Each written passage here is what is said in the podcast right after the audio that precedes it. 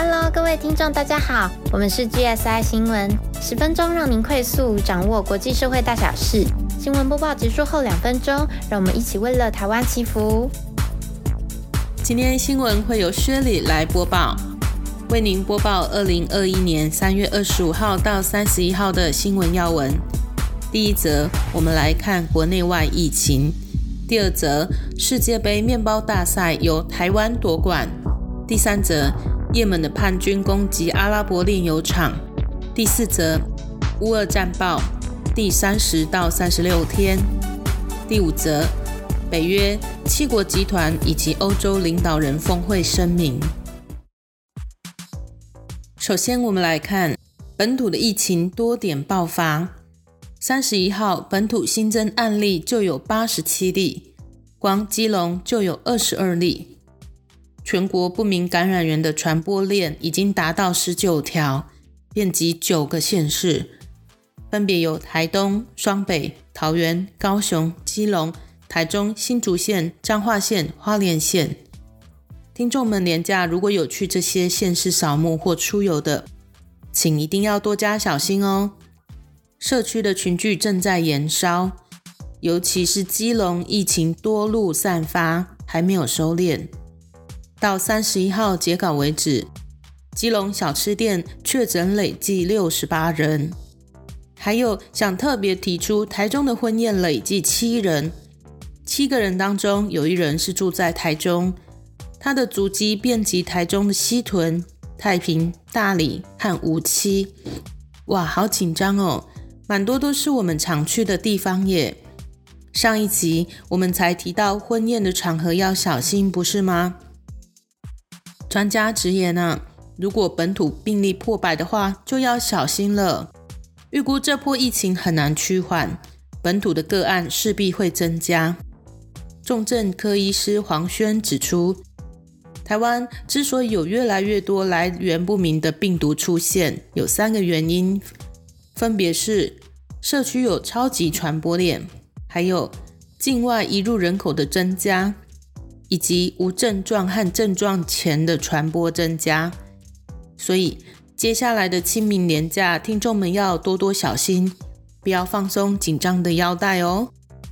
再来，我们看国外疫情，三十一号单日新增的确诊案例，韩国仍然居高不下，有三十二万。德国二十六万，法国十六万，英国、越南、意大利、澳大利亚、日本都是五万以上。美国三点八万，泰国二点七万，马来西亚一点五万，香港将近七千人，新加坡五千七百多人。中国台面上看来是一千八百多人，但是看到被封城的城市越来越多。就连上海也紧急封城，种种迹象看来，应该是有越来越严重。第二则，第十一届世界杯面包大赛，二十九号由台湾队夺下冠军宝座，是台湾史上第一次在国际的面包赛中登顶。接下讲座后，台湾队的成员跟支持者都忍不住感动落泪。会场播放着中华民国的国歌，团员们也跟着唱。带队的五五线教练激动地说：“我终于让台湾能够站在国际舞台，站在全世界来发光发热，让全世界知道台湾的烘焙是第一名。”对呀，这是我们台湾人所有的心声，不是吗？我们台湾能扬眉国际，这是多么值得骄傲的一件事呢？那台湾要由谁来让它发光呢？不是别人，当然就是我们自己呀！希望我们每个人都努力造就自己，来让我们的台湾更发光，好吗？希望台湾这块土地能由我们来打造。使它成为更值得我们骄傲的地图，好吗？第三则，沙地阿拉伯国家在当地时间的三月二十五号，有两处阿美石油公司的炼油厂遭到也门叛军攻击而起火，国际原油交易价格也因此上涨。不过，中油表示，目前国内原油仍然是供过于求的，而且原油的进口来自多国，因此对国内的影响不大。第四则，到三月二十四号为止，乌俄战争刚好满一个月，战况大致上是僵持的。然而，乌军的反击士气高昂，从攻势升级的迹象可以看出。尽管乌军到目前为止仍然未能取得关键性的杀伤战果，然而二十四号清晨，在开战第一周就被俄军占领的比尔江斯克港，突然遭到不明的袭击，还装载着大量军火的短吻二级战车登陆舰奥尔斯克号当场大爆炸。这场突袭之所以具代表性。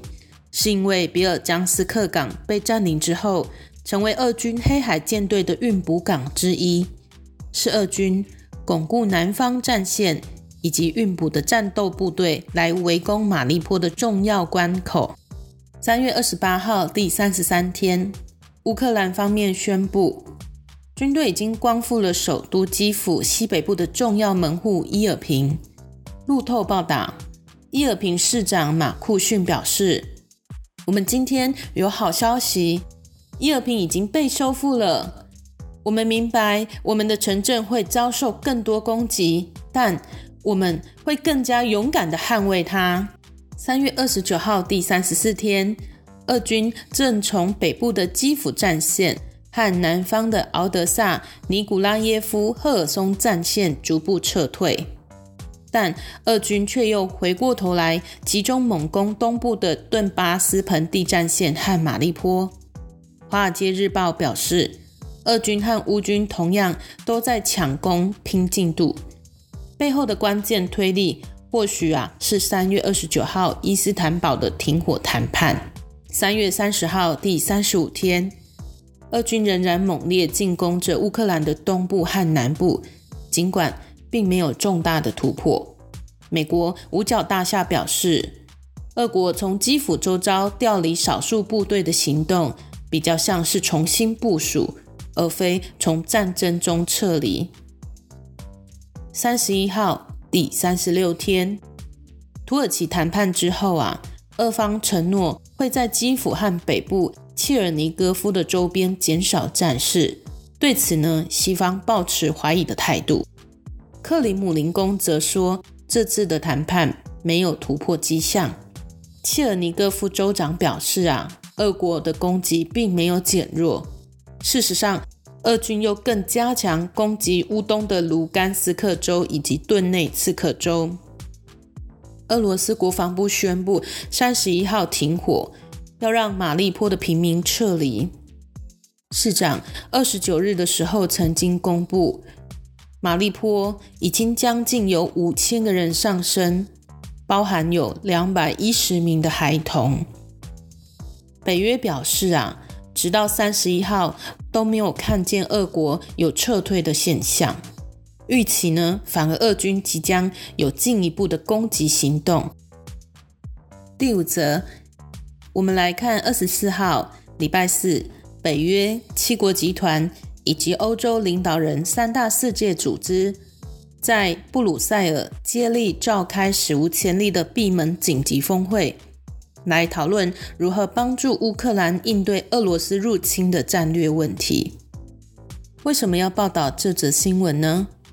上一集最后我们不是有提出会为各位报道在。俄罗斯入侵乌克兰之后，西方国家可以为乌克兰做些什么呢？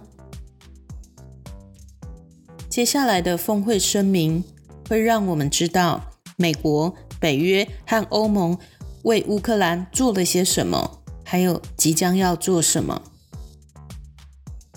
有一位美国官员透露，拜登总统。在跟盟友讨论要向乌克兰提供反舰导弹。他说，在实现这个目标方面，可能存在一些技术性的挑战，但这是我们正在跟盟国协商，并且开始处理的事情，并说此次北约峰会的气氛呢是清醒的、坚决的，以及令人难以置信的团结。北约峰会之后，秘书长 Stoltenberg 表示，俄国入侵是这一代人当中最大的安全危机，所以我们。要团结一致，保持北约的强大，以维护人民安全。因此，北约将有三大重要措施：第一，同意向东翼调动四万名的士兵来加强防御，将派遣四个新的战斗群到斯洛伐克、匈牙利、保加利亚和罗马尼亚；第二，也正在加强网络的防御；第三。北约还将要帮助乌克兰来抵御生物化学放射和核武器的威胁，因为俄罗斯正在计划对乌克兰人民使用此类的武器。最后结论说，普丁对乌克兰的入侵已经从长远的角度改变了北约的安全环境，北约已经为了长线做好准备。另外，对于中国，北约希望传递的讯息是。中国应该与世界一起谴责针对乌克兰的残暴战争，不要从经济和军事上支持俄罗斯。那我们来听听泽伦斯基对北约的呼吁。他说：“乌克兰正处于西方和俄罗斯之间的一些灰色地带，因为乌克兰并不是北约的一部分，但……”正在捍卫我们共同的价值观。过去一个月，乌克兰英勇的防卫，但也是可怕的、黑暗的、毁灭深重的。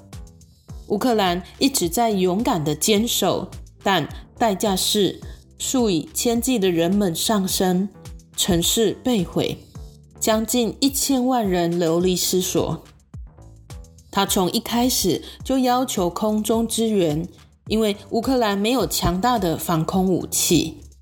他说：“我们处于不平等的状态已经有一个多月了。”但他不是在责怪北约，因为摧毁乌克兰城市的并不是北约的导弹。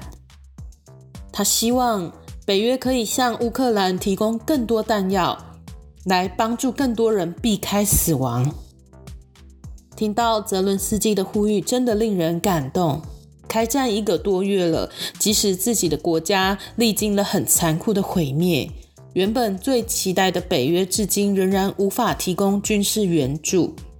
但他不责怪北约，也没有放弃，尽量在可以的每个场合上发言，为了自己深爱的国土，恳切的拜托可以得到更多的援助。他可以做的。都尽力的去做，直到现在没有想过要放弃。当然，北约也有不出兵的考量。希望我们也能像他一样，为了自己，为了自己深爱的家庭、民族，为了自己所爱的国土，也不要轻言放弃，能够持续不断的坚持，更不要冷漠以待、袖手旁观。接下来，七国集团以及欧洲领导人峰会之后，美国和欧盟的声明重点摘要如下：第一，会给予人道上的救助，美国已经捐助将近三亿美元，欧盟也提供了五点五亿欧元。另外，美国会再提供超过十亿美元的援助。许多逃离的难民在欧盟找到了住所和安全。欧洲理事会向全欧洲所有声援的公民、组织和政府表示敬意。我们曾经报道过啊，过去美克尔因为收容过多的难民而导致国内的支持度下滑。收容难民这部分对领袖而言真的是很两难的议题。欧盟也提到，这场危机对收容国的基础设施和公共服务构成了重大挑战。特别是乌克兰的边境地区，欧洲理事会承认为了难民所做的一切努力，并且会采取任何必要的举措来促进这些努力。呼吁各成员国要制定应急的计划，以解决中长期的需求。第二，正在宣布新的行动，来加强乌克兰和邻国的民主复原力，还有捍卫人权。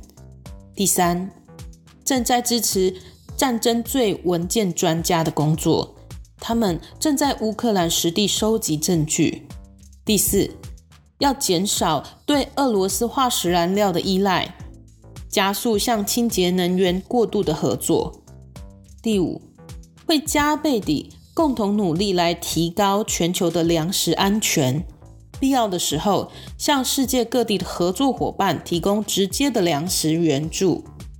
第六，网络安全的方面会努力推进支持乌克兰政府的网络复原力和网络的防御，到打击虚拟货币的滥用。第七，欧盟致力于确保不间断的电力和天然气可以流向乌克兰。最近，乌克兰和摩尔多瓦的电网和欧盟的电网同步，这是一个了不起的成就。它表明我们的未来和现在是相互联系的。第八，欧盟必须确保乌克兰核能设施的安全。第九，欧盟承诺要提供乌克兰政府当前战争的需要，并且。在俄国停止攻击后，支持重建民主的乌克兰。为此，欧洲理事会同意要建立乌克兰团结信托基金，邀请国际伙伴参与。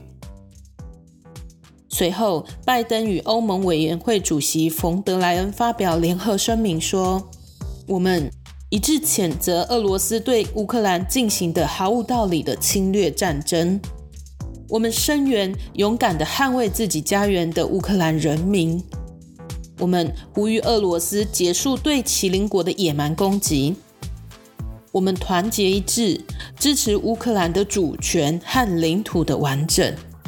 我们团结一致，决心捍卫我们共同的价值观，包括民主、尊重人权、全球的和平与稳定，以及基于规则的国际秩序。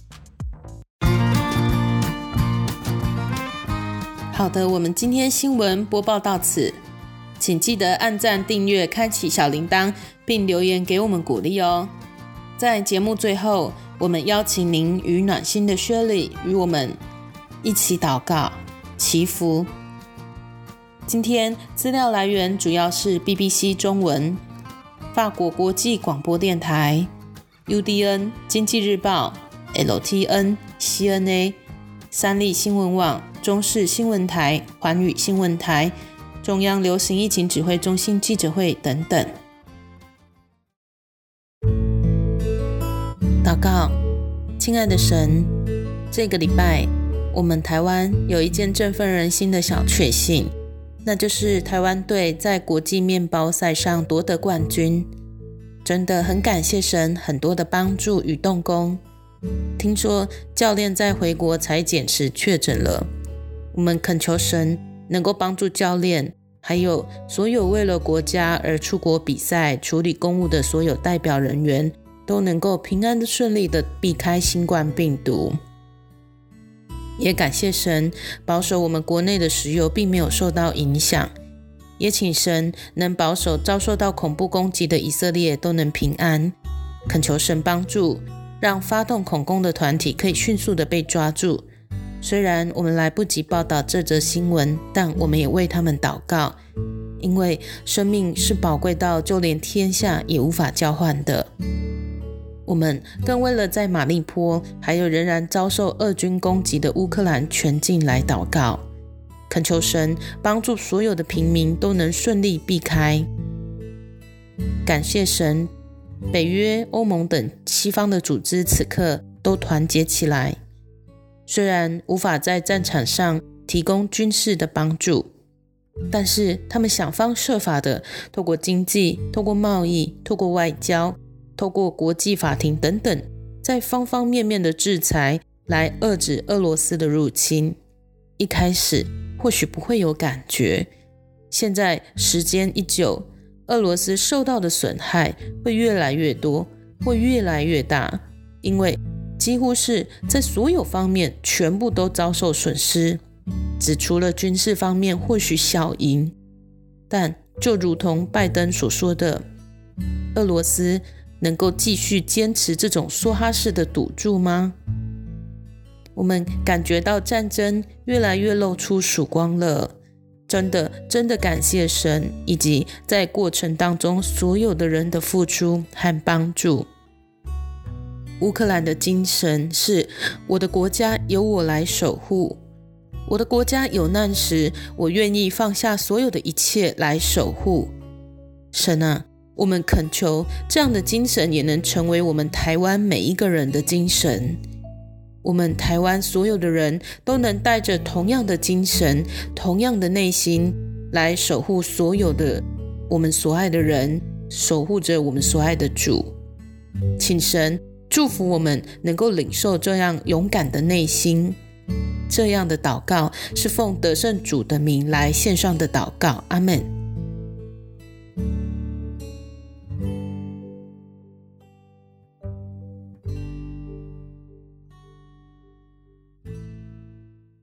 那我们下集再见喽，拜拜。